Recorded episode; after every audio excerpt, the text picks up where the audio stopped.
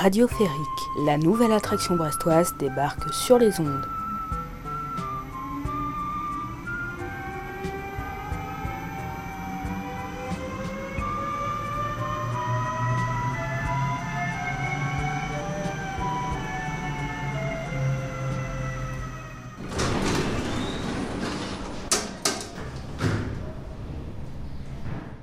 Salut et bienvenue à toutes et tous à bord de Radioférique, un podcast made in Brest.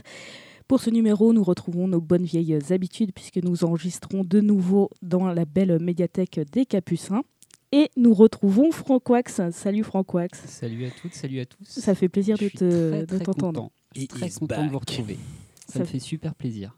Mais tu- est-ce que tu pourrais sourire quand tu le dis parce que ça s'entend pas du tout? Non, parce que c'est pas radiophonique, donc euh, Radioférique. voilà. Et puis c'est pas vrai, surtout t'es vraiment pas content de nous, nous revoir. J'ai l'impression que tu préférais être au cinéma. Ouais, je lis un texte en fait. euh, là, en vous disant que je suis content de vous retrouver, Ouais. j'ai préparé ça aussi, donc euh, T'es pas comédien. Il n'y a, rien de spontané. Mm. du T'es tout. spectateur, mais t'es pas comédien. Ça, Exactement. Ça, ça s'entend. Exactement. Et tu vas quand même nous parler cinéma. J'espère que t'es pas venu les, les mains vides. Quoi. non, Ouais. j'ai un bon retour d'expérience à vous faire.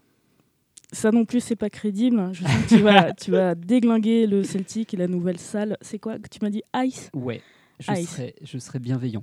Bienveillant. Mais On va- glacial. On va voir. Salut Toto Sportif, on a entendu ta belle voix.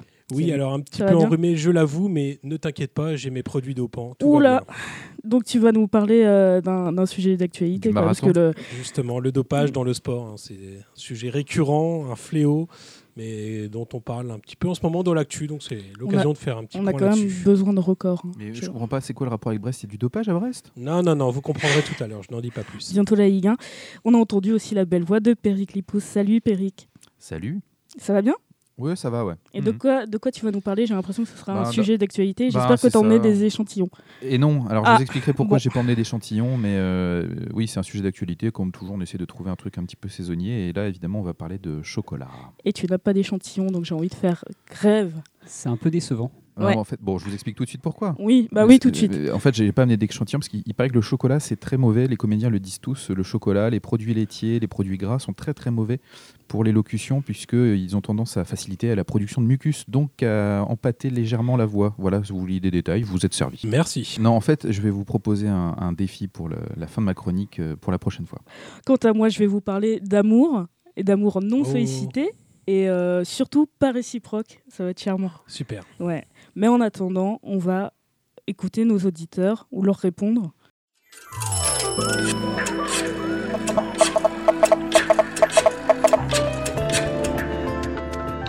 Laissez votre téléphone, vos coordonnées sur le répondeur. On est un peu embêté euh, Ouais. cette fois-ci Bah puisque euh, justement on n'a pas de courrier d'auditeur à l'exception notable d'un certain Fanchic qui se félicite de la nouvelle voix euh, lors du dernier Ah oui, podcast. On ne sait pas trop pourquoi. Mais Non, sinon on a, on on ne a- sait on pas. a absolument zéro retour, ce qui est un petit peu dommage quand même. Et puis notamment il y a un truc qui est assez fascinant, c'est qu'on a, euh, on est abonné nous à 286 euh, comptes Twitter et on a 84 abonnés, ce qui est quand même un petit peu. problématique. Ouais. Donc on vous invite tous réellement à nous envoyer du courrier, ça nous facilitera le début euh, de nos émissions, ça serait chouette qu'on ait des retours euh, même hyper critiques, hein, hyper- en particulier en- envers euh, Toto Sportif ou Franck Oui, oui, Wax, on bien prend sûr. tout. Bah, bah, On bien prend, sûr, tout, on prend ouais. tout ce qui Ah, vient, oui, euh, on accepte tout, ça nous permettra de rebondir et, d'avoir quelque chose à raconter pour le débuter l'émission. Ce serait, ce serait bien, ce serait apprécié. Mais on va quand même démarrer euh, l'émission avec toi, Franck Wax. Priorité à ta chronique euh, cinéma qui nous a tant manqué quand même. Euh, Merci beaucoup. Je, je le répète. Priorité à l'excellence, on peut le dire en fait. Vas-y, en toute euh, mégalomanie. Vas-y, on t'écoute. C'est gentil.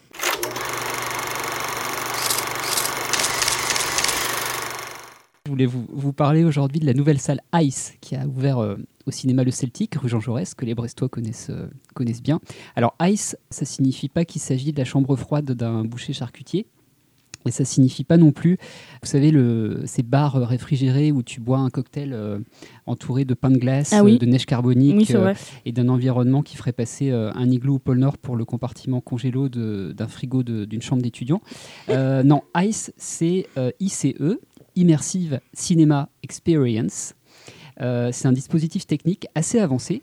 Alors assez avancé d'abord dans l'image, par l'utilisation d'un projecteur spécifique, le laser 3 DLP résolution 4K, Alors rien que le nom, tu sens que t'es pas devant un vidéoprojecteur de la salle de Sciences Nat euh, du collège de ton quartier. hein. Voilà. Euh, alors la technologie de ce projecteur, elle repose euh, sur, je cite, euh, neuf couleurs primaires. Donc les gars sont tellement forts qu'ils ont monté les- le nombre de couleurs primaires Mais à oui. 9 et une luminosité de 60 000 lumens. Euh, Ça, c'est énorme. Ce qui permet d'atteindre euh, une qualité d'image assez spectaculaire. Ça fait pas mal aux yeux tout ça? Alors, je vais y revenir parce qu'il faut que je vous parle aussi du son, évidemment, euh, avec la technologie Dolby Atmos, euh, qui offre, je cite encore, 52 sources sonores différentes grâce à 53 enceintes et 35 amplificateurs. C'est énorme. On est jaloux. Ça fait rêver. Alors l'expérience commence euh, à notre arrivée dans un couloir immersif dont les couleurs et les lumières euh, nous plongent un peu dans le dispositif avant même d'entrer dans, dans la salle. Et euh, il y a aussi un miroir au plafond, ce qui vous permet de contrôler euh, l'avancée de votre calvitie naissante ou le nombre de pellicules sur vos épaules. C'est pas mal. Dans d'autres Euh, contextes, ça a bien d'autres usages. Absolument. dont nous parlera peut-être, C'est pour ça que je laisse à Tata le soin de, de rebondir là-dessus. Euh, et une fois entré dans, le- dans la salle, alors là, bah, c'est le, festival. Euh, en plus de l'écran de, de projection euh, principal hein, qu'on aperçoit au fond de la salle, on découvre d'autres écrans disposés sur les côtés de la salle, d'où apparaissent des couleurs et des formes euh, en mouvement. Euh, et les bandes annonces seront diffusées en- notamment avec l'appui de ces écrans pour créer déjà un effet d'immersion, en fait. Voilà. Et puis, il y a les fauteuils. Alors déjà, tu choisis pas ta place. Ah. Euh, T'es pas Bah dans un vulgaire. euh, non, tu choisis pas ta place. Tu as un numéro de siège sur ton ticket qu'on peut t'attribuer ou tu peux le demander si tu connais évidemment les emplacements, mais euh, tu es placé, tu es comme au théâtre en fait. Tu as un Ah numéro ouais. de siège, tu as un numéro de, de- de rang. Euh, donc tu trouves ton emplacement et là c'est le kiff. Euh, des fauteuils club inclinables à assise fixe. Euh, L'écart entre les rangées c'est environ 1m50, donc tu as de l'espace pour euh, étendre tes pieds hein, si, tu, si tu veux. Euh, sur chaque accoudoir, des petites manettes euh, pour te permettre de régler euh, l'inclinaison du dossier. Et, et on trouve aussi, vous savez, ces petits espaces en creux pour poser les M&M's. En fait. Ah, ça, c'est bien. Ça, c'est vraiment, euh, Et le popcorn super ergonomique. non? Le popcorn, c'est un peu petit pour le popcorn, en fait, j'ai l'impression. Mais ça, ça, ça se tente. Euh, donc c'est voilà, c'est moelleux, c'est accueillant, c'est délicieux. Euh, les bandes annonces commencent et là, t'en prends plein les yeux et les oreilles. Avec une petite surprise, euh, tu te rends compte que chaque effet sonore des extraits des films s'accompagne de tressaillements dans l'armature des sièges pour bien te faire ressentir l'explosion d'un Avenger ou un coup de poing euh, de Dwayne Johnson dans la gueule d'un super méchant. hein. Ah bah Voilà. oui. On se croirait Euh, au futuroscope. Bah, c'est c'est un petit peu ça, c'est un petit peu la démonstration. Et euh, c'est un peu perturbant au début, hein, parce que euh, voilà, tu as un peu l'impression que tu as une quinzaine de vibromasseurs qui sont dissimulés dans le, Oh, dans le rembourrage du siège, euh, ce qui peut ne pas être désagréable quand Iron Man ou Captain Marvel, selon ce qu'on aime, apparaît à l'écran. Voilà. Mais euh, voilà, c'est- on s'habitue, on, on s'habitue petit à petit. Alors parlons-en justement de, de l'écran. Euh, donc une très bonne résolution d'image euh, et des couleurs vraiment saturées, c'est-à-dire que c'est un peu l'aspect curieux de, de l'affaire, surtout euh, au niveau des roses et au niveau des rouges, qui sont vraiment très très très soutenus. Donc c'est une, une image un peu particulière quand même. Ça il faut le, il faut le reconnaître. est-ce que quand tu dis particulière, ça veut dire Euh, ça veut dire inhabituel. Après, faut, faut voir, c'était le film projeté aussi qui euh, avait particulièrement travaillé ces couleurs-là, euh, eu égard au, au code couleur de, de, Ah, de eh bien, l'épisode. Euh, pour avoir vu le, le- le film que j'ai vu, pour l'avoir vu dans une- avant dans une autre salle plus, plus classique, effectivement, les couleurs étaient complètement différentes.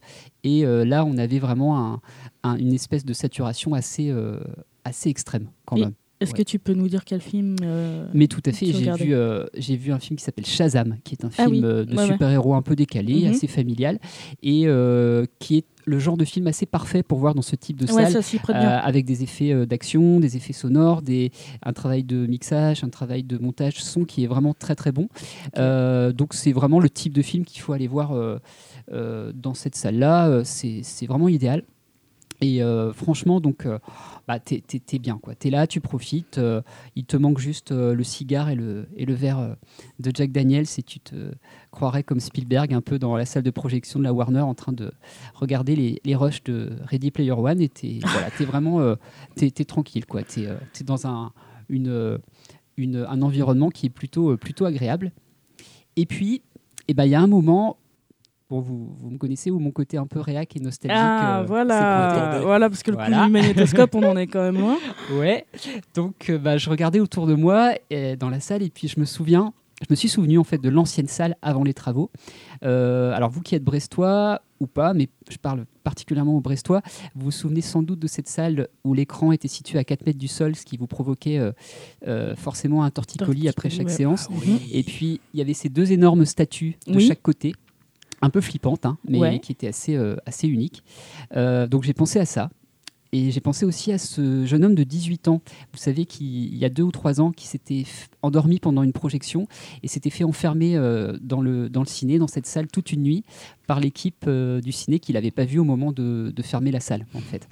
Euh, le mec avait d'abord cherché à sortir, et puis quand il avait compris qu'il devait attendre le lendemain, euh, bah, il s'était fait une raison et il avait décidé de se faire plaisir en mangeant des Maltesers euh, sur le comptoir euh, euh, du bas et puis en, en explorant un peu les lieux la nuit, quoi, en fait. Et bah, moi, ce mec, bah, je, je me suis mis à l'envier parce que euh, je me suis dit j'étais un peu jaloux de lui. euh, parce qu'il a peut-être vécu euh, une nuit assez magnifique dans un endroit euh, qui aujourd'hui n'existe plus, euh, ou alors qui existe mais de manière un peu, un peu différente en fait. Il n'y a, plus les statues? Il n'y a plus les Voilà. statues. Il y a plus les statues. Elles sont, euh, voilà, maintenant elles sont dans, dans le passé. Et, euh, et donc, bah, je, pense à ce, je pense à lui. euh, mais euh, je pensais à lui dans le film. Mais les vibrations des, du super-héros de Shazam euh, m'a fait revenir à la réalité. Et j'ai bien profité aussi. D'accord. Donc, effectivement, chronique plutôt bienveillante, une petite pointe de nostalgie, comme à ton habitude, hein, toujours. parce que voilà, tu es nostalgique. Toujours. Ouais. voilà. Mais, euh, mais plutôt, euh, plutôt une bonne expérience. alors. Plutôt une bonne expérience. Euh, il faut prendre en compte aussi le fait que euh, voilà, il y avait l'effet curiosité, l'effet de, de, de venir aussi dans un ciné qui a été rénové, donc de, de- de réa- se réapproprier un petit peu les Mhm. lieux. Euh, ça représente, j'en ai pas parlé, mais ça représente un petit budget Oui, aussi. je vais te poser la question Euh, le prix ça- du billet. alors Ah ça oui, coûte c'est euh, vrai. 16 euros le- Ah oui. l'expérience tarif plein, ce qui est cher pour, Ah oui, euh, pour c'est- venir au ciné. Euh, il se trouve que euh, euh, là, le, le Celtic a fait une petite opération de découverte où, euh, avec des coupons, on pouvait euh, bénéficier d'une place à 10 euros euh, pour, venir. Alors, 16 euros, c'est un, voilà, un tarif, c'est un prix, c'est un budget.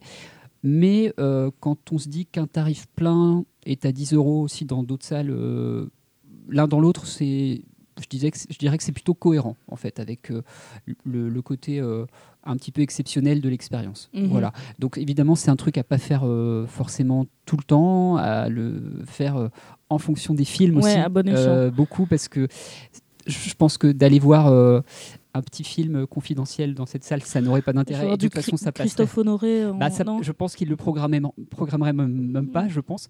Mais euh, Ou alors le pacte des alors- quoi. par exemple. Mais euh, voilà, pour aller voir un Marvel euh, euh, dans, le, dans des conditions assez optimales, je pense que c'est un, franchement un bon, un bon choix. D'accord. Moi, ce qui m'a frappé, c'est la qualité sonore plus que tout le reste, en fait.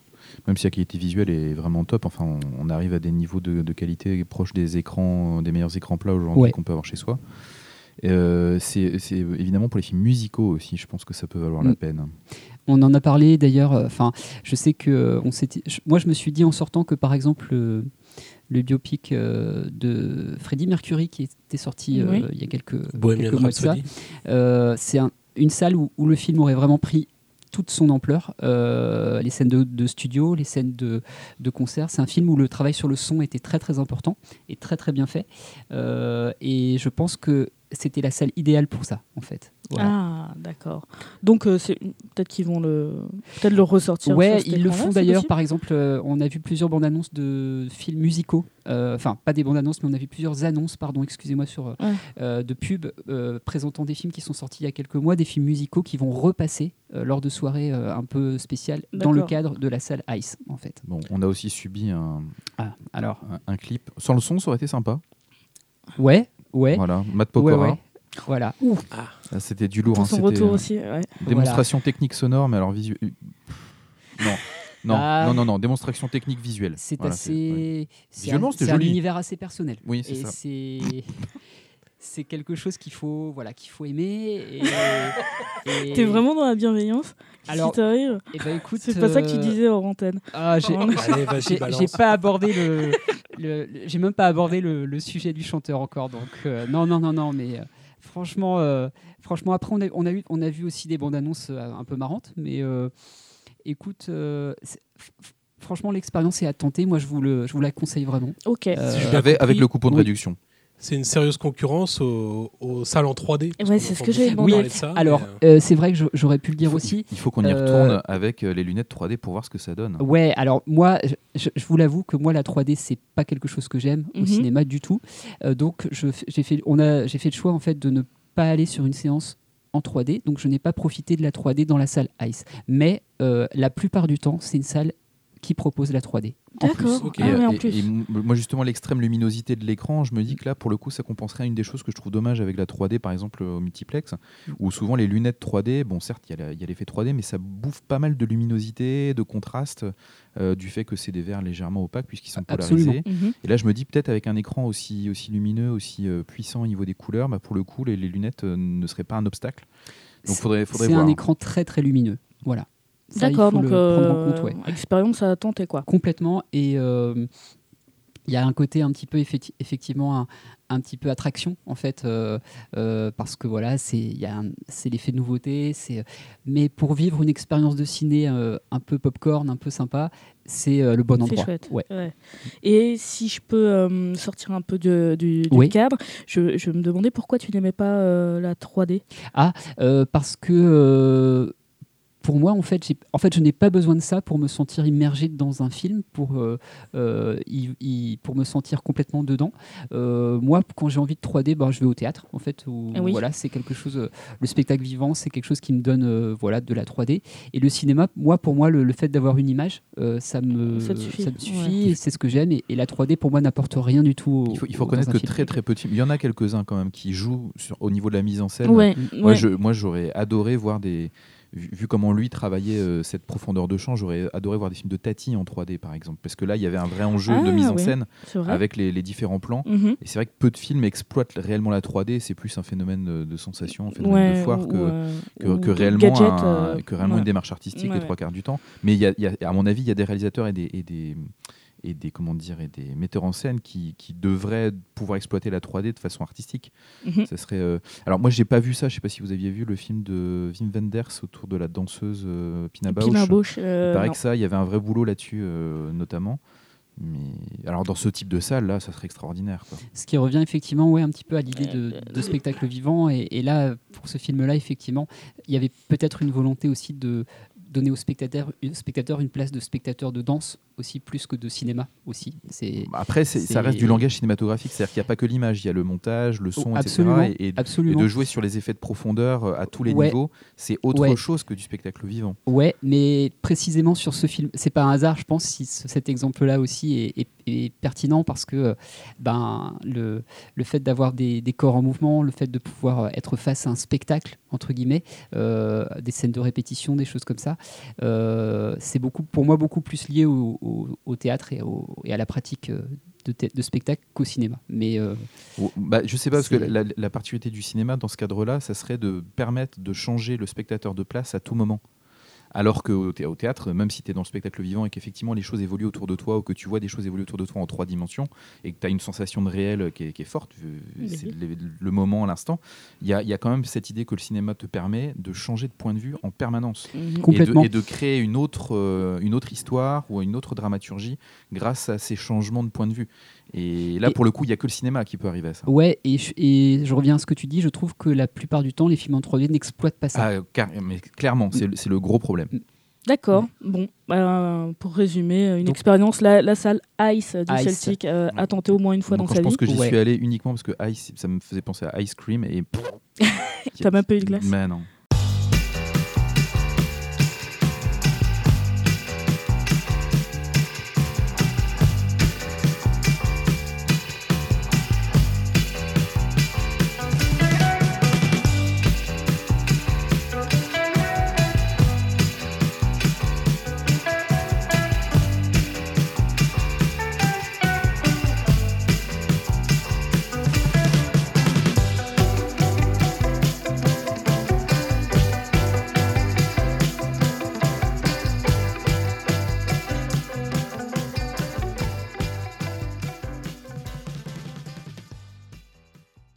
Voulais savoir quand même pour euh, parce que tu parlais de, de tiraillement dans le fauteuil et de, de vibromasseur. Il faut avoir le cœur un petit peu euh, bien accroché. Alors ça va, c'est pas non plus le, la foire du, du trône où, où on Du est, euh, trône, on n'est pas vraiment sur du manège ou de l'attraction. Ça reste quelque chose d'assez, euh, C'est doux. d'assez- alors d'où, je sais pas. Disons que c'est fixe. On est, on est, euh, on est un petit peu planté euh, dans le, on est un- bien installé dans le fauteuil. Par contre, effectivement, au moment des explosions, au moment des Ça peut bastons, être un peu rock'n'roll. euh, il faut, euh, bah, disons que ça, ça, secoue- pète, ça ça envoie, ça envoie du bois. complètement. Ok.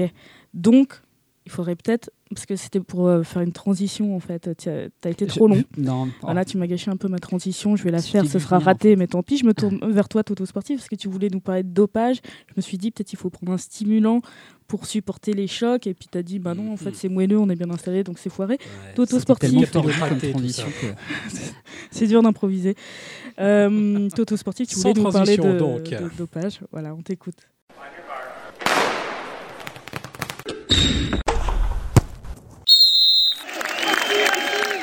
Alors vous le savez, hein, les amis, le sport, c'est mon dada. Sport majeur, sport mineur, j'essaie de m'intéresser à toutes les disciplines, du ballon rond jusqu'à la galoche bigouden hein, que Oui, vous connaissez oui. maintenant, avec respect et admiration hein, toujours pour les exploits des grands champions.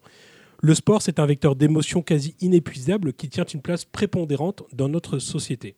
Et du coup, c'est inévitable, il est soumis à de mauvaises influences, violence, haine, argent, tricherie, autrement dit un condensé de vices qui, hélas, semble profondément ancré dans la nature humaine, y compris pour une activité aussi saine à la base.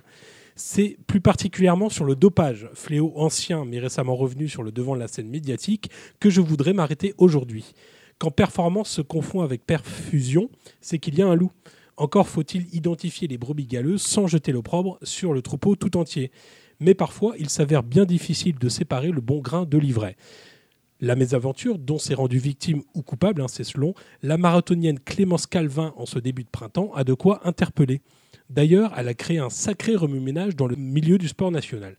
Petit rappel des faits pour ceux qui n'auraient pas suivi, le 27 mars, la meilleure spécialiste nationale de la course longue distance a subi ce qu'on appelle un contrôle inopiné lors d'un stage au Maroc. Pratique courante pour tous les sportifs de haut niveau, sauf que là, le rendez-vous s'est mal passé. Calvin a refusé d'obéir aux sbires de la- de l'Agence française de lutte antidopage, l'AFLD, et elle a pris la fuite, ce qui normalement entraîne une lourde suspension. Bon, l'affaire reste trouble, hein, on ne connaît pas encore tous les détails euh, avec précision, et surtout les versions divergent. Les agents en question se seraient fait passer pour des policiers et auraient usé de méthodes musclées selon les dires de la marathonienne. Une stratégie d'enfumage pour éviter de se faire pincer? À vérifier. En tout cas, dans son combat, la vice-championne d'Europe en titre a obtenu l'aide express du Conseil d'État, rien que ça, pour avoir le droit de participer au Marathon de Paris en ce dimanche 14 avril, où elle a d'ailleurs battu le record de France. C'était euh, en fin de matinée. Jusqu'à preuve du contraire, elle n'est donc pas dopée, mais il y a fort à parier que l'AFLD ne va pas la lâcher d'une semelle. Ce cas particulier a en tout cas suscité de nombreuses réactions plus ou moins pertinentes. Certains, comme le boxeur Tony Yoka, se sont offusqués qu'il y ait ainsi deux poids, deux mesures. Rappelons que le champion olympique des JO 2016 purge actuellement une suspension d'un an pour avoir zappé trois contrôles du même genre en 2017. Lui non plus n'a pas été pris la main dans le sac à pharmacie, mais n'a simplement pas indiqué sa localisation à l'agence. D'autres, comme le commentateur sportif Patrick Montel, qui n'en est plus à une connerie près, se sont empressés de défendre Clémence Calvin avec un argument choc. Si elle s'est dopée, la pauvre, c'est la faute du système qui pousse tous les athlètes un tant soit peu ambitieux à enfreindre la loi tôt ou tard. Des propos d'une extrême maladresse, évidemment, qui ont d'ailleurs valu aux journalistes de France Télévisions un tacle appuyé d'un autre champion olympique, le décathlonien Kevin Mayer, lequel s'est senti insulté au nom de tous les sportifs propres. On le comprend. hein. Et on peut le comprendre. Bref, le cas Calvin révèle un malaise profond concernant la question du dopage dans le sport. L'hypocrisie règne et ce n'est pas nouveau. On se souvient évidemment des multiples épisodes tragicomiques qui ont secoué le Tour de France cycliste depuis l'affaire Festina en 1998. D'autres disciplines très médiatisées comme le foot ou le tennis ont elles aussi, co- ont elles aussi connu quelques scandales retentissants qui bien souvent ont révélé de la part des autorités compétentes une forme de complaisance, pour ne pas dire de complicité, visant à étouffer les affaires trop sensibles. Désormais, on a l'impression d'un excès inverse dans le giron des disciplines olympiques. La tolérance zéro, qui est évidemment souhaitable, vire à la répression bête et méchante. À un an des JO de Tokyo, il serait peut-être judicieux de changer de stratégie, c'est-à-dire inciter les athlètes à s'entraîner dur pour gagner des médailles, au lieu de les traiter en permanence comme des junkies ou des délinquants. Et puis, dans le même temps, faire avancer la technologie pour mieux détecter le recours aux produits dopants ou à la régénération sanguine. En conclusion, je dirais vive la science et surtout vive les sportifs. Oui, vive les sportifs. Bon, ça n'a pas été prouvé qu'elle a été dopée, mais Bah c'est- quand même. euh, très bizarre, hein, comme- ouais, comme histoire. parce qu'elle, si je me trompe pas, il me semble avoir entendu que son, son mari est aussi sportif ou c'est son entraîneur. Oui. En tout cas, il était. C'est pas la première hein. fois Voilà. qu'on les, qu'on les euh, son agent. Et il était sur place au moment de quand les, Au Maroc, les effectivement. sont arrivés. et je crois qu'il a essayé de les ceinturer. Il n'y a pas eu quelque chose. euh, Bah alors il y a plusieurs versions. Quoi. Il parle de violence. euh, on ne sait pas si, si tout ça est vrai. L'agence a défendu ses agents aussi. Et pour l'instant, euh, bah, on attend des suites, euh, alors que- qu'elles soient judiciaires ou en tout cas au niveau de, Oui, parce qu'elle risque des sanctions Oui. juridiques. Et Tout à fait. quoi. Alors simplement, là, elle a obtenu, euh, avec le Conseil d'État en référé, si on peut Mhm. dire, l'autorisation de faire le marathon de Paris qui Ouais. était euh, ce dimanche. Et en attendant bah, que la FLD aussi décide ou non de, de la suspendre euh, si un cas de dopage est avéré, sachant que le simple fait de ne pas euh, se soumettre au contrôle, ce qu'on appelle un no-show, Ouais, ouais. est aussi sanctionnable. hein. C'est ce qui est d'ailleurs Euh, arrivé à Tony Yoka. Voilà. Donc lui trois fois trois fois Trois fois de rang, bon là, c'est quand même... euh, ça dénote d'un comportement, on va dire, irresponsable au mieux. C'est un boxeur francoax euh, Tony Yoka. Merci. L'équipe ce matin ménageait la chèvre et le chou, ou hier euh, ménageait la chèvre et le chou en parlant du fait qu'elle avait changé 13 fois en 13 jours de localisation, euh, en, en expliquant que les agents, de, le- les agents de la FLD étaient effectivement des gens réputés pour leur sérieux et leur cordialité, tout ça, enfin bref. Et en même temps en donnant une grande, une grande presse et une grande visibilité à la, à la conférence de presse qu'elle a donnée à son retour, euh, où elle explique qu'elle a été victime elle, de violence de la part de ces gens-là. Donc c'est euh, c'est compliqué là pour l'instant de savoir Oui, oui. euh, de se faire une précise. ce qu'il en est, euh, ouais. en fait, le, le- c'est- le soupçon de, de dopage la concernant et l'instruction euh, qui a été ouverte là, c'est parce que euh, notamment elle n'a pas, euh, pas demandé à faire euh, valider son, record, son précédent record de France lors d'une course en cours en Ah. mars. Elle a pas demandé, il n'y avait pas de contrôleur en fait, il n'y avait pas d'agent euh, et donc son son record ne pouvait pas être validé et tout le monde a trouvé bizarre qu'elle ne le fasse pas valider. Mais il n'y avait pas de contrôleur, donc c'est hyper. Enfin, c'est une suspicion Ah qui, est, oui. qui est médiatique Oui, au départ. hein. C'est une suspicion médiatique au départ. On ne sait pas s'il n'y a pas des rivalités derrière. C'est très compliqué hein, ce cas-là. hein. Bah, ça le devient de plus en plus parce qu'il y a évi- évidemment le soupçon euh, légitime, on va dire, euh, aujourd'hui hein, dans la société, quand quelqu'un réussit un exploit sportif, on a toujours tendance à penser que euh, bah, y a peut-être quelque chose derrière de, de pas, pas clair. Mais euh, du coup, bah, on ne sait plus trop bien faire la différence entre euh, les sportifs propres. Certains, euh, par le passé, ont fait croire qu'ils l'étaient et ne l'étaient finalement pas. Mhm. Mais on peut aussi avoir l'inverse, quoi, des, des gens qui sont soupçonnés à tort. Donc tout ça, ça entretient un trouble qui, qui est très très difficile à, à détecter, à effacer il y a vraiment des cas de sportifs qui ont été soupçonnés à tort? Oui, oui, si, si. D'accord. Parce que Alors, je j'ai pas les là, noms, il y a là, rien qui- euh, Ah bah voilà, t'as pas les noms. Mais dans, dans l'athlé, il y en a, il y en a régulièrement. Mais il y a aussi l'inverse, quoi, des, des Ouais, on sportifs. entend- euh, bah, voilà, j'ai beaucoup plus en tête euh, des, le, le contraire, quoi, des sportifs qui ont toujours clamé euh, qui, qui roulaient à l'eau et puis qui en fait prenaient, étaient chargés euh, merlet noté, quoi. Ah oui, non, mais si Ça, tu vas, oui, si tu prends des sportifs étrangers, on peut Ouais, penser voilà. à, a- à Carl Lewis. Voilà, on peut remonter à. De quoi, à- Carl Lewis? Ah non, t'étais pas au courant? Non, Ah bah, Carl Lewis c'était le spécialiste hein, du dopage, donc. euh, Ah non, c'est pas vrai. Ah si si si si. Ouais. Non, c'est Ah, désolé hein, vrai. de te briser tes, tes rêves d'enfant Oh, ou de, tes idoles, mais Et attends, je vais t'apprendre Ouais. une, une bonne aussi. J'ai envie de pleurer. Lance Armstrong également. hein. Oui, euh, j'ai cru entendre ça, mais tu sais, moi, le vélo. euh, pas allé J'aime sur le la Tour Lune. de France des faits divers, mais le, le Tour Et- de France. on- Ah non, pas Carl Lewis. Et Maradona aussi. Arrête.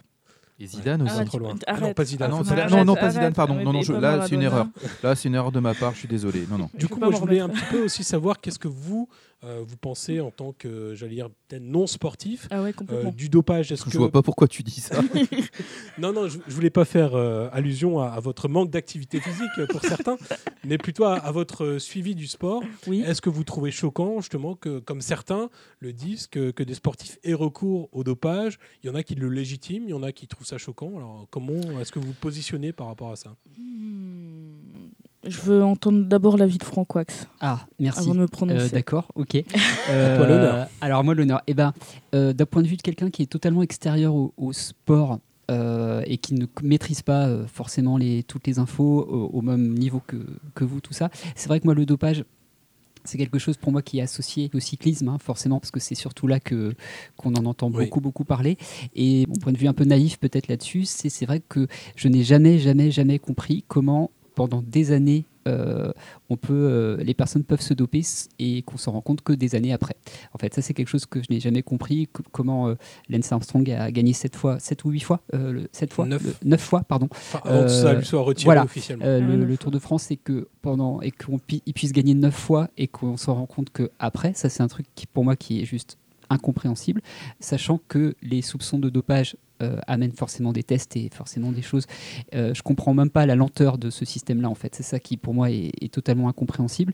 Et euh, bon, pour le tennis, c'est pareil. hein. Moi, c'est quelque chose aussi qui, m'intrigue beaucoup et qui a l'air en plus au niveau du tennis, qui a l'air en plus d'être euh, su, connu, mais jamais foncièrement affronté, j'ai envie de Affronter- dire. ah ouais. Et donc, euh, mon point de vue un peu sur le dopage, c'est ça, c'est que je ne comprends pas trop la lenteur de ce système-là de détection et je ne comprends pas euh, pourquoi, tout simple, pourquoi il y a une espèce de protection même de un petit peu de ça, effectivement. ouais. Ouais, avec des, parfois des personnages un peu troubles. hein. On a souvent parlé dans le cyclisme du docteur Mabuse, hein, qui Mhm. d'ailleurs Oui. vient, vient d'avoir une peine allégée euh, par la justice. Mais voilà, il y, a- il y a des personnages aussi qui gravitent autour de ça, des soi-disant médecins, Mhm. et puis bah, des autorités complaisantes. hein. Tu parlais du tennis, je crois que c'est André Agassi qui avait révélé euh, dans un de ses bouquins qu'il avait longtemps bénéficié d'une clémence de la part des instances du tennis euh, pour son recours à des substances illicites, voire dopantes.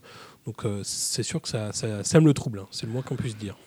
Moi, je suis contente d'avoir demandé l'avis de Franck Wax en premier parce que euh, ça, ça rejoint le mien, mais c'est beaucoup mieux dit que ce que j'aurais pu dire. J'avais lu un bouquin, une enquête sur, euh, sur Lance Armstrong, et c'est vrai que tout ce qui est retard de la science pour prouver, euh, c'est ça, c'est prouver qu'il était dopé parce qu'il y avait quand même, euh, avant, avant qu'il gagne 9 trophées, il y avait beaucoup de gens qui disaient c'est pas Ah. possible. Si La vitesse 7 ou à 9, laquelle il Tour de roule. France à vérifier, mais en tout Ouais. cas, il l'a longtemps lui-même Voilà. entretenu. Ouais. euh, bah, justement cette euh, comment dire cette transparence, mais qui est une fausse transparence. Mhm. Quoi. Il a vraiment poussé très très loin la manipulation des Mhm. médias et des autorités pour, C'est euh, ça, pour ouais. faire croire qu'il n'était pas dopé. Mais euh, effectivement, les, les, les docteurs, les scientifiques, pour, pour détecter euh, les produits stupéfiants, ils sont en retard. Quoi. Ils sont toujours en Ouais. retard. Mais... Donc, euh, une, une fois que le, que, le, que le système est au point, ils arrivent à les, à les coincer. Mais euh, bah, en attendant, ils gagnent des trophées, des Oui, records. et et j'imagine que les, les produits dopants évoluent en même temps parallèlement. Même, et ils vont plus vite, j'ai l'impression. De plus en plus indétectables, et peut-être, Ouais. Et, et, euh, y a une avancée qui se fait beaucoup là-dessus. Mais ouais. en Euh, plus, même enfin pour le cyclisme, si je dis pas de, de bêtises, là, il commence à, hum, j'ai l'impression à, à peut-être arrêter le, le dopage euh, vraiment euh, humain et Oh. plus euh, se Bah, je concentrer sur la machine en Je fait, le parlais de régénération sanguine, voilà, Oui, c'est une autre façon de se doper, mais qui n'est pas propre au cyclisme, hein, enfin propre entre guillemets.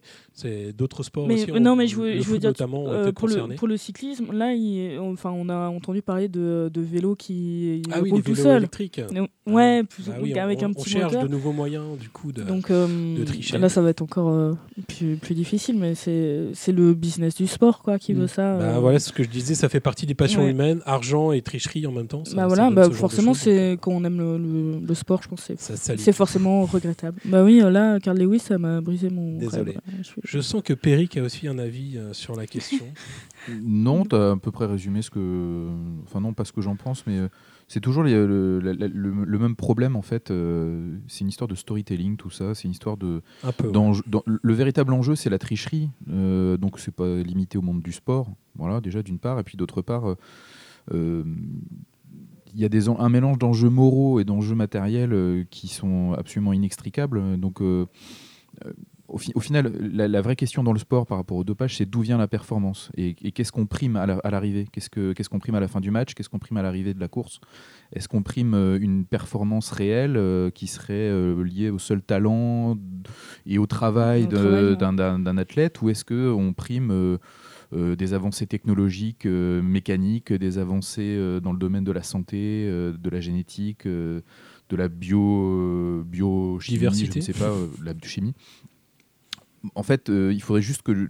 C'est un problème de transparence parce que finalement, que les gens prennent des trucs, euh, ils, ils en prennent tous. Il y a des choses qui sont autorisées, d'autres qui ne le sont Ouais, pas. ça. Où commence et le dopage et en fait voilà, où commence le. do- En fait, où, à quoi Si t'as un doit-on. rhume, est-ce que tu as le droit de te soigner sans être dopé? Oui, Ah. parce que la, la, Mais à quoi la doit-on la ventoline performance aussi, c'est considéré Bah, comme. la euh, ventoline, ouais. pour les. Et, cyclistes, et- et là, on ouais. parle de discipline qui, euh, qui prime euh, uniquement la quantité.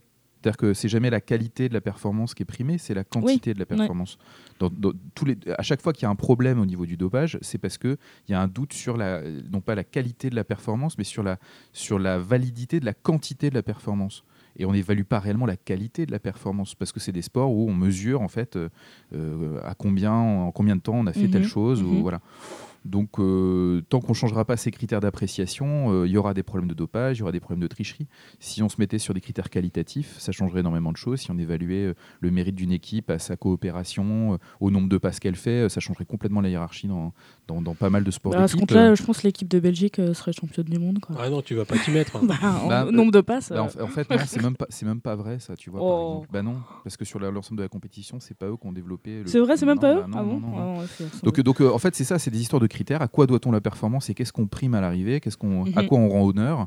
Et là, on rend honneur à une, une, une jolie histoire qu'on raconte, qui est que euh, ce sont les meilleurs euh, qui ont le plus de talent et qui travaillent le plus qui réussissent.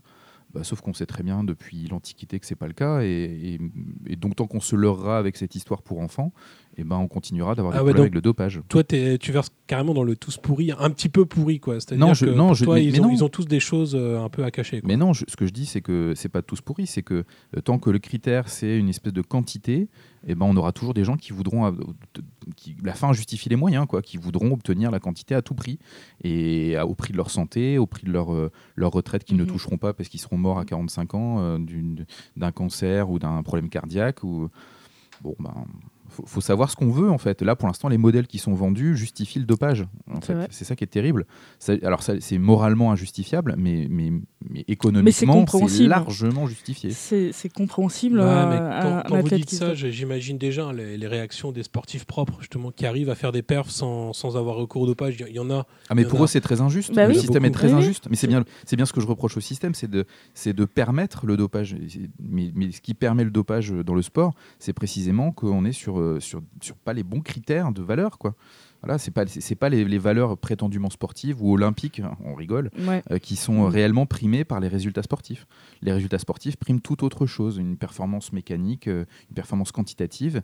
Et tant que ce sera ça la- le critère de performance, soi-disant euh, objectif, parce que ça on voit bien qu'avec le dopage, ça n'est- plus du tout objectif, tant que ce sera ça le critère de, de, de- de choix, et ben, on aura des, des gens qui chercheront à obtenir ça par tous les moyens. Et il faut trouver des critères d'évaluation et remettre des médailles à, à autre chose que le critère quantitatif. Et à ce moment-là, on sera sur, sur quelque chose de beaucoup plus compliqué à évaluer. Oui, c'est ça. Ce sera plus difficile, Et mais, euh, mais peut-être plus juste. Et, et- et surtout, Ouais. surtout le, le, le dopage augmentant des critères très très quantitatifs, et ça n'augmente pas la qualité de la performance, ça augmente des critères quantitatifs.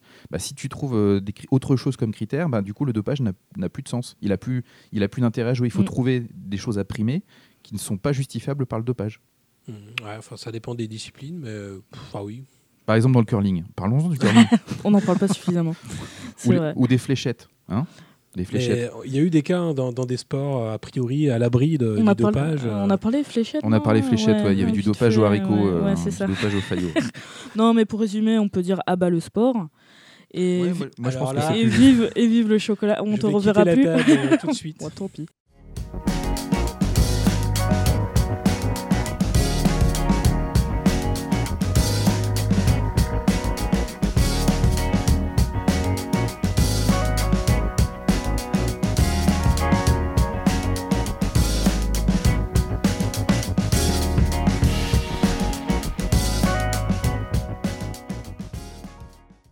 Le lien est évident là. C'est les tablettes de chocolat. Les Oh tablettes. là là, quel talent. Joli, T'as très joli. Vas-y, on t'écoute, euh, Péric.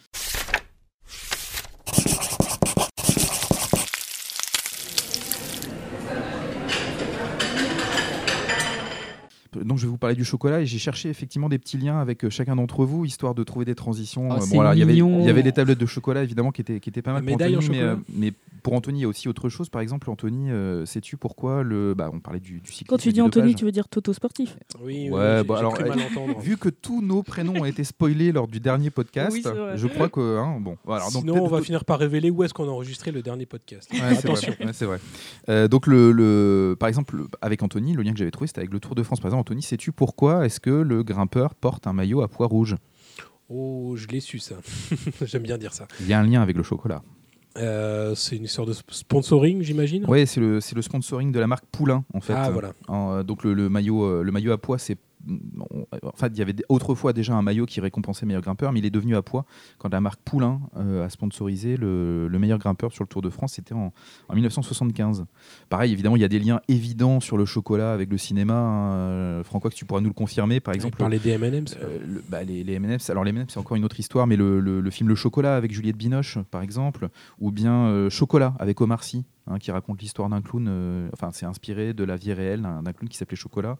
Ou bien évidemment bah, le, grand classique maintenant euh, de Tim Burton, euh, Willy. Wonka, la, Charlie et la, et la chocolaterie. Donc les références au chocolat. Merci pour le chocolat. Voilà, il y, a- y a- y en a, il y a même une, une anecdote pareil que, que Francois nous confirmera. Très très souvent, le chocolat est utilisé au cinéma, mais dans, dans beaucoup beaucoup de films, et pas simplement des films de- qui portent comme thématique le chocolat. Est-ce que vous savez comment? Tout à fait. Alors Francois, vas-y raconte-nous. Alors souvent au, au- au- au cinéma, et c'était le cas, ça a été le cas assez, assez rapidement, pour euh, euh, représenter le sang à l'écran, euh, on utilisait du chocolat. Voilà, dans beaucoup de films où on voit beaucoup de films en noir et blanc, par oui, exemple au début, oui, c'est ce que je me disais. où on voit euh, des scènes de, de tuerie, de massacre et tout, euh, le sang c'est du chocolat. Ouais, D'ailleurs, Oh, c'est bizarre. dans, dans la, dans la scène de, de la douche, euh, Tout à dans fait. Psychose par exemple, c'est du chocolat. C'est du chocolat Ouais, ouais. Ah ouais Mm. Bonjour le Alors, nettoyage. Quand on sait qu'en plus euh, le, le bruit du couteau dans la chair c'était avec un melon, tout ça est très, euh, c'est c'est très pâtissier c'est finalement. extrêmement Psychose. pâtissier. et- 5 fruits et et légumes c'est par jour. hein, c'est C'est assez savoureux. Bon, et puis j'ai une autre anecdote évidemment pour, euh, par rapport à, à notre cher Tata Guélic. Oui. Euh, il faut savoir que la dose létale de chocolat euh, pour un chat ou un chien, c'est Ah ouais, 150 ouais. grammes. Ouais, non, mais je sais. Et ça, ça devrait plutôt te faire plaisir, non? Pourquoi? Non T'aimes bien les chats finalement? J'aime mon chien surtout. Ouais. J'aime infiniment mon chien. Alors, il paraît que la dose létale de chocolat pour un humain, c'est 10 kilos. Bon, alors, à mon avis, excusez-moi, mais je pense que 10 kilos de n'importe quoi est une dose létale pour un Ah, humain. Moi, je... c'est ça le défi que tu voulais nous. Non, euh, pas du tout. hein Non, non, non, non, pas du tout. De Non, courgettes aussi. hein. Sinon, je. 10 kilos de courgettes, je suis. Désolé, hein, Je mais pense là, que si euh, vous vous ingurgitez 10 kilos de courgettes, vous avez un petit problème. Ça marche avec le caramel aussi parce que là je suis mal barré. ouais. Bon, je, je vais, je vais évidemment vous, vous parler du, donc du chocolat et surtout d'une question euh, que je me suis posée, c'est pourquoi est-ce qu'on mange des œufs en chocolat à Pâques En fait, c'est pas, c'est pas si évident cette histoire. Euh, bon, le chocolat, je vais pas vous faire tout un historique, vous trouverez des tas de choses sur Internet là-dessus. Il faut juste savoir qu'au départ, c'était les Olmecs et puis euh, plus tard les Mayas, puis les Aztèques. Ah, c'est pas les frères Twix Non, c'est pas les frères Twix. Euh, et puis, euh, par, par exemple, Christophe Colomb, la première fois qu'il a trouvé du chocolat, il a commencé par s'en débarrasser parce qu'il croyait que c'était des crottes de bique. Oh là là. Voilà, alors qu'en fait, c'est devenu très, très rapidement un produit boulet. extrêmement luxueux. C'était déjà un produit de luxe euh, chez, chez les, chez- dans- en Amérique du Sud.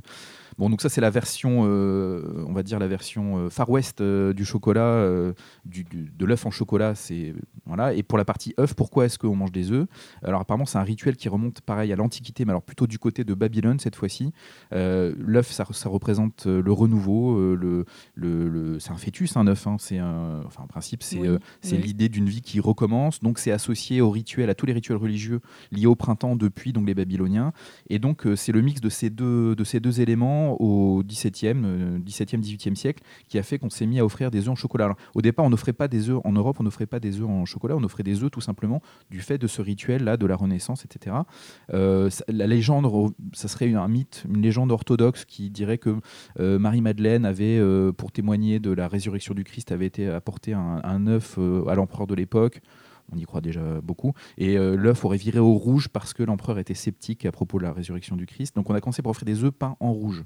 Donc les œufs, les œufs décorés, ça, ça remonte à cette légende-là orthodoxe, donc 12e, 13e siècle. Et puis petit à petit, donc, les œufs sont devenus des vrais objets de décoration. Vous avez tous entendu parler des œufs de Fabergé, par exemple. C'est le, Oui. le sommet de, de l'art euh, en orfèvrerie, en bijouterie euh, au XVIIe, XVIIIe siècle, notamment en Russie. Et puis, euh, bah, au, au XVIIIe siècle, il y aurait des, marchands allemands ou des, pâtissiers allemands ou alsaciens qui auraient eu l'idée de remplir ces œufs avec du chocolat, donc qui était devenu un, un, mets très apprécié, très à la mode euh, au cours du, XVIe et du XVIIe siècle. Donc de là viennent les œufs en chocolat. Et puis après les cocottes, parce que l'œuf, la poule, etc. Donc on a enchaîné. Euh, c'est aussi pour ça que euh, bah, il y a cette histoire du lapin de Pâques. Vous avez entendu parler du lapin de Pâques. Le lapin ou le lièvre, principalement dans les pays germaniques, c'est le- aussi, aussi un symbole du renouveau, puisque les, les lapins, ils se reproduisent bah, comme des lapins. Ah oui, comme Oui. des lapins. Donc euh, c'est pour ça qu'on a associé euh, les, les lapins et les œufs en chocolat, ce qui paraît complètement... Enfin, on, on a l'impression d'être dans un univers de jeux vidéo un petit peu sous acide. Mhm. Donc, donc les, les lapins de Pâques, ça vient de là. Et puis alors l'histoire des cloches aussi, euh, qui viennent de Rome et qui déposeraient des œufs en chocolat. Le lien, bah, tout simplement parce qu'on ne faisait pas sonner les cloches pendant le carême et que donc euh, on disait qu'elles étaient parties à Rome et que quand elles revenaient, elles rapportaient des cadeaux. Oh, Voilà, donc tout ça tout nous ça, aurait nous, menti. voilà, donc tout ça nous fait euh, manger du chocolat euh, dans des quantités absolument invraisemblables. hein. Je, vais vous, je vais vous donner les chiffres. Par exemple, pour euh, 2016, les Français auraient consommé 15 000 tonnes, euh, pour être précis, 14 998 tonnes de chocolat. Je ne sais pas si vous vous rendez compte, c'est hallucinant. Alors pourtant, on n'est pas les premiers en Europe. Euh, ça fait qu'à peu près un tout petit peu moins de 7 kilos par habitant. On est devancé par les Suisses qui en consommeraient 12 kilos par habitant et par an. Euh, les Allemands, euh, avec 11,5 kg, les Autrichiens, les Estoniens et les Britanniques, les Danois et les Finlandais qui sont entre euh, 9 et 7 kilos. Voilà. Et les Belges, euh, ils sont pas dans le Et ben classement? Les Belges, ils sont pas dans le classement, Voilà. ils sont après nous a priori. Ouais. Tiens, non. Ouais, ouais, c'est assez surprenant. Pourtant, ils ont été euh, parmi les plus gros colonisateurs et importateurs de, de chocolat, euh, Oui. avec, euh, avec notamment le, le, le- le Congo, enfin tous les pays africains Bah, qui c'est produisaient ça. des, des fèves. Mhm. Bon, bref.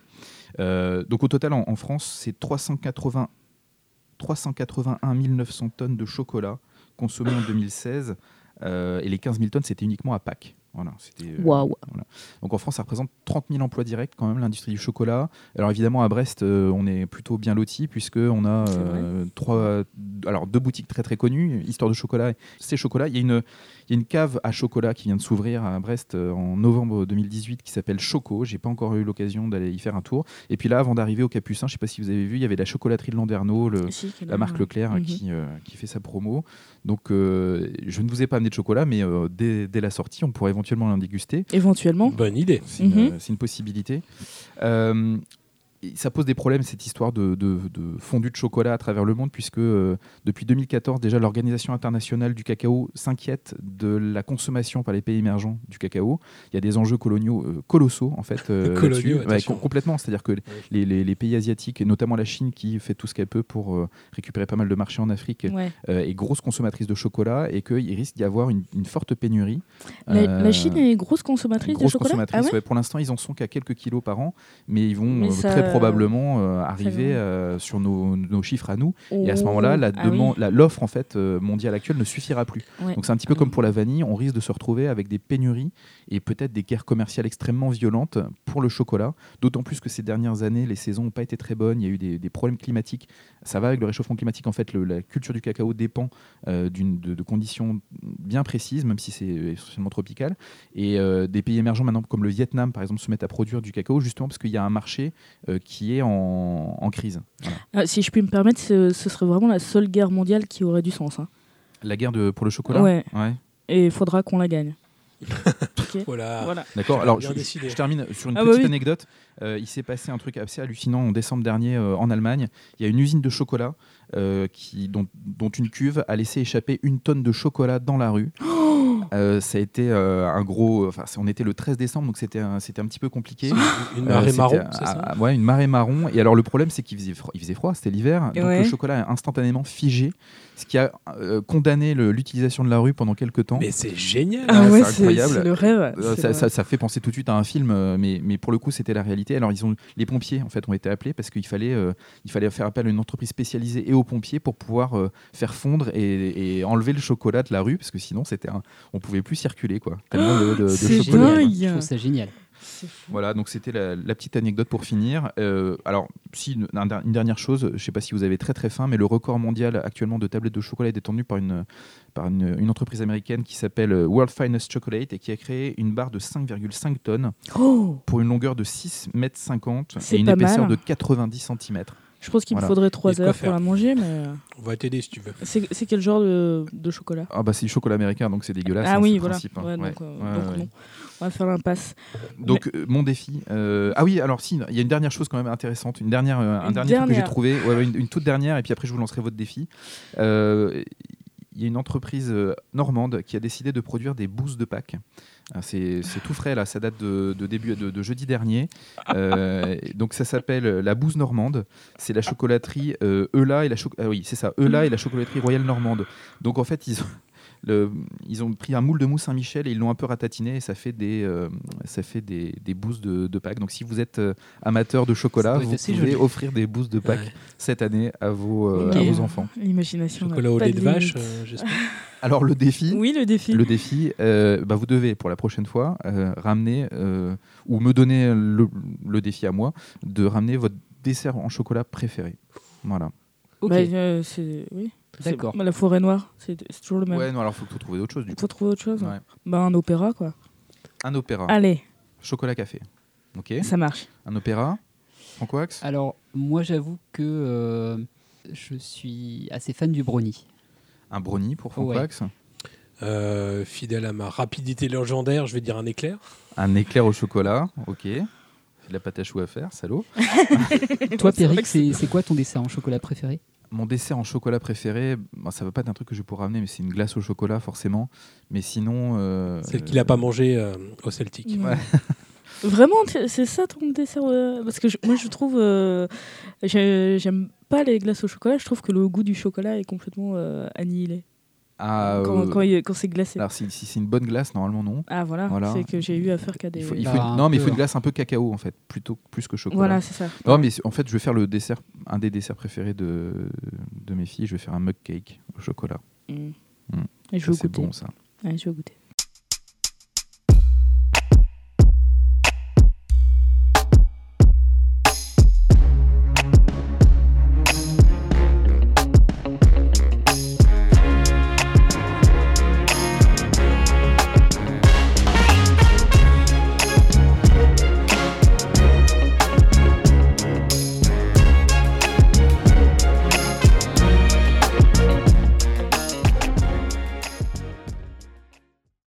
Tour maintenant. En plus, euh, la transition est quasiment faite parce que de, du chocolat, on en trouve sous les oreillers dans les hôtels où on va pour les 5 à 7. Ah bon Alors euh, là, Donc tu, on- tu m'apprends quelque chose. Bah, Vous si. parlez de ta vie privée je vais non, multiplier les c'est- 5 à 7. C'est des choses qu'on voit dans les films, on m'a raconté. Et donc, Ouais, ouais. moi, je vais vous parler d'amour. Et donc, je vous ai, je vous ai dit tout à l'heure, mais d'amour euh, pas réciproque et euh, complètement forcé et euh, même délirant, puisque je vais vous parler de l'érotomanie. Et c'est ma nouvelle, euh, mon nouveau euh, sujet de fascin- fascination. T'en parles à tout le monde dès que tu croises quelqu'un dans la rue Non, euh, pour le moment, j'ai gardé ça pour moi. Et je partage avec vous là maintenant. C'est gentil. Parce que je suis, je suis généreuse. Donc, l'érotomanie ou syndrome de Clérambault, la définition, c'est l'illusion délirante d'être aimé. Et le plus souvent, ce sont des femmes qui en sont euh, affectées, mais il y a aussi des cas chez les hommes, hein, je, je vous vois. Donc, ce sont des, des femmes qui ont un regard, une intonation de voix ou n'importe quel autre indice émanant d'une personne va avoir la conviction que ce tiers lui signifie son amour. Alors très souvent, comme par hasard, j'ai envie de dire, cette personne, elle occupe euh, un certain rang hiérarchique ou jouit euh, d'une certaine notoriété. Souvent, euh, c'est une célébrité politique ou artistique ou même un, no- un notable comme un, médecin ou un psy. Et cette érotomanie, elle, consiste euh, à, à développer plusieurs phases. La première phase, elle est souvent très longue. Elle est très pénible pour la personne qui fait l'objet de cet amour. euh, Enfin, non, non, puisque c'est inversé. Je sais même pas comment formuler les phrases, c'est dingue. Et donc, la première phase, elle est faite d'espoir et d'attente et de poursuite incessante auprès de l'être aimé avec des visites, des coups de téléphone, des lettres, des cadeaux, du harcèlement, quoi. On peut appeler ça comme Ouais, ça. C'est vrai que c'est pénible au bout d'un moment. Au bout d'un moment, c'est Ouais. pénible, surtout quand toi, tu t'en fous quoi, de cette personne. Mais il faut bien comprendre que du point de vue de l'érotomane, le truc, c'est que c'est l'autre qui s'est manifesté le premier avec ses- ses- son regard ou son intonation de voix. Et seulement sa pudeur ou sa discrétion l'empêche de déclarer ouvertement ses sentiments. Ce qui fait qu'un non ou un stop ne sera pas perçu comme un non ou un stop, ce sera perçu juste comme un- une preuve supplémentaire euh, d'amour. Alors tu peux, tu peux, tu peux pas lutter, quoi. C'est infernal. Ouais, ça. C'est affreux, moi ça me, ça me fascine. Et euh, par exemple, si la personne elle est, elle est carrément mariée avec quelqu'un d'autre, et ben c'est pas euh, signe qu'elle est pas amoureuse de, de, de toi, si en l'occurrence tu es érotomane et je te regarde euh, toto sportif. Oui, parce que je, pense que, que, tu m'as es- pris comme témoin, Ouais. comme euh, victime peut-être, je sais pas. Toi, non, non, je pense que toi t'es érotomane, je, je sens bien. Oh, Et ben, Mais alors, euh, mais il faut que tu nous dises de qui. Il a, il a forcément une cible en particulier. bah, je, je pense comme il côtoie beaucoup de footballeurs, je pense que quoi. Non, mais alors là, vous délirez complètement, euh, ma chère Tata ça fait partie du sujet. Et ben, de toute façon, si la, si la personne est mariée, et ce ne sera pas considéré comme, euh, comme une preuve qu'elle n'est pas amoureuse de toi.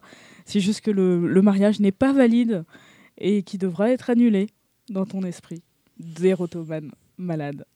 Arrête de me regarder, s'il Je te trouve plaît. ça génial, c'est fou quoi. Bon, ça c'est la, la première euh, phase qui est vraiment, euh, qui est vraiment très très longue. Ensuite, il y a une deuxième phase.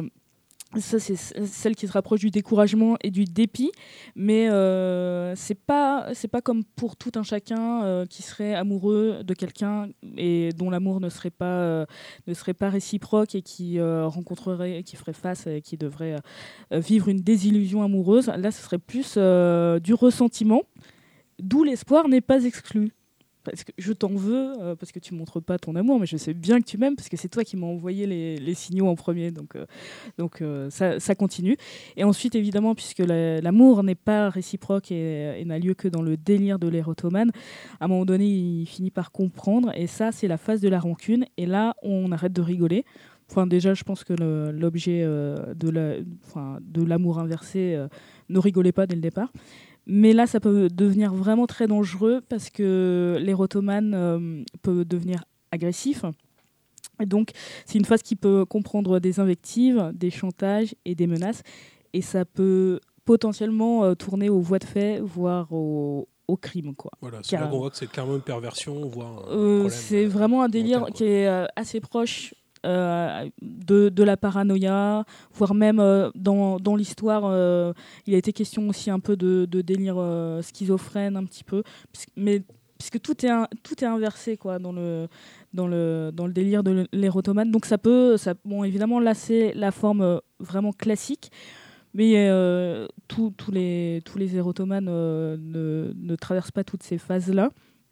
Mais de toute manière, euh, ces aspects cliniques euh, moins euh, explosifs relèvent toujours peu ou prou de la même dynamique. C'est-à-dire que la systématisation, le délire bien construit, cohérent, logique, c'est une, des valeurs du, processus. Et quelle que soit son intensité, même si tu es un, un, un érotomane un, peu faible, tu vas suivre quand même cette systématisation. Ton délire va rester cohérent et logique. Donc moi, c'est un, c'est un sujet qui vraiment qui me... qui- qui- je, trouve voilà c'est je sais même pas les mots c'est dingue c'est dingue comment on peut euh, bah, enfin, c'est un délire quoi Moi, tu me donnes l'impression de vouloir être la victime d'un érotomane ou d'une érotomane. C'est un appel, ouais je, je, un fantasme. je peux même pas dire complètement non j'aimerais bien mais voir de, de près C'est c'est Non, ton non, côté pas- gourou, quoi, le besoin d'être idolâtré. J'aime bien ça. J'aime bien ça, c'est vrai. Mais non, je. Comment est-ce qu'on peut euh, s'imaginer être l'objet d'un amour par- de quelqu'un qui vous, qui vous répète sans arrêt je t'aime pas, je t'aime pas, je t'aime pas, et rester persuadé que, que si? Il y, a- il y a un film qui est pas mal euh, sur le sujet. J'y viens, j'y viens peut-être. J'y viens peut-être parce que j'ai des références, mais pour celles et ceux, et dont je, je vois que, que tu es intéressé, euh, Péric, euh, qui sont intéressés, ils peuvent jeter un œil alors, euh, au personnage de Lorna dans la série Orange is the New Black. Je ne sais pas si vous connaissez, mais Ah, elle est vrai, clairement érotomane. Ouais. Il y a aussi le film Anna M avec euh, Isabelle Carré et euh, comment il s'appelle euh, J'ai oublié son nom. euh, J'ai oublié son nom. Un super acteur Melki. Melki. Gilbert Melki. Gilbert Melki. Lequel des deux est érotomane, du coup, c'est elle C'est elle. Ouais. C'est elle. Et il y a aussi, euh, alors ça c'est euh, réel et c'est terrible. C'est une terrible histoire. C'est celle euh, d'Adèle Hugo, la fille de, de Victor Hugo, et qui a nourri euh, vraiment un gros, gros, gros délire euh, érotomane.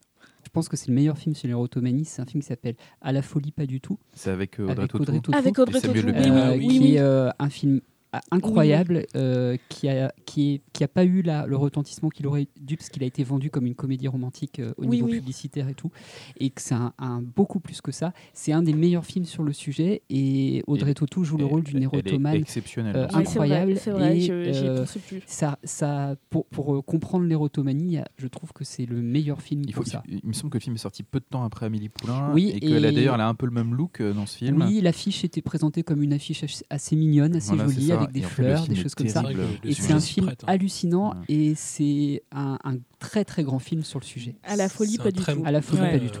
Très inspirant pour la littérature aussi. Enfin, c'est, on imagine tout de suite un Ah oui, scénario oui, autour euh, de ça. là Même- j'ai si- pas euh, j'ai pas cité de roman, mais euh, si vous si vous cherchez sur Google, il y, a- il y a pas mal de, de de bouquins qui traitent de ça parce qu'effectivement euh, c'est vrai que que c'est tellement tellement dingue comme euh, comme euh, processus que euh, bah, ment- mental que tu, tu peux vraiment euh, raconter des des, Bah, des moi, ça, moi, ça m'évoque une anecdote euh, locale en fait. Enfin, Ah. Je ne sais pas s'il s'agissait de ça.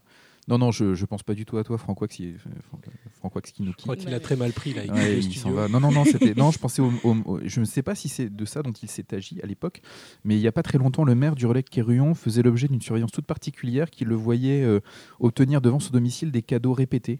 Ah. Euh, au point qu'il a dû lancer un appel dans la presse en disant qu'il fallait que ça cesse, parce qu'il avait même dû déposer plainte, parce qu'en fait, euh, manifestement, la personne était très très bien renseignée et euh, il observait pour pouvoir déposer les cadeaux devant chez lui. Euh, en son absence, donc euh, en repérant les, ses, mou- ses mouvements et ses allées et venues pour pouvoir déposer des cadeaux. Et je ne sais pas comment ça s'est fini cette histoire, mais c'est vrai qu'à un moment donné, la, presse en été fait l'écho parce que ça devenait gênant euh, pour le maire du relais Quéruon. Ah oui, je n'ai pas entendu parler. Et C'est ça, et ça- et intéressant. ça ressemble un peu à un délire érotomaniaque quoi, pour le coup. Oui, mais pas vraiment parce que c'est peut-être juste une groupie. Ouais, c'est Ouais, ça. mais ça alors- mais- de alors, l'idolâtrie, comme on peut Ouais. C'est avoir ça, mais, le- mais, les- mais euh, les groupies euh, qui n'en sortent jamais sont des érotomanes. Ah oui, qui n'en sortent jamais. Mais ça s'est arrêté. Bah, alors, j'ai- Tu- ah oui, il faudrait enquêter. Là, je pense qu'on Ouais. pourrait demander à Toto Sportif euh, d'aller enquêter sur le sujet. On va t'envoyer sur ça le terrain. m'intrigue, tout ça. Ouais.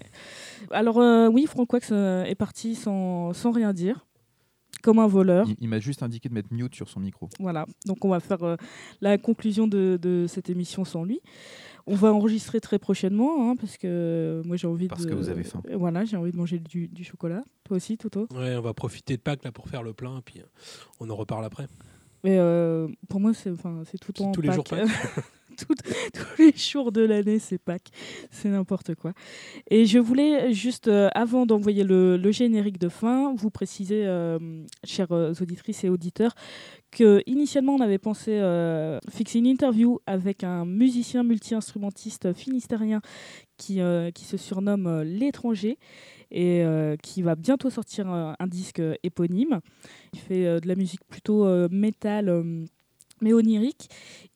On espère bientôt euh, la voir autour de la table pour, euh, pour discuter de cet album. Mais en attendant, il nous a fait parvenir euh, un extrait de ce disque et on va se quitter sur, euh, sur ce morceau euh, en euh, exclu total, quoi, mondial.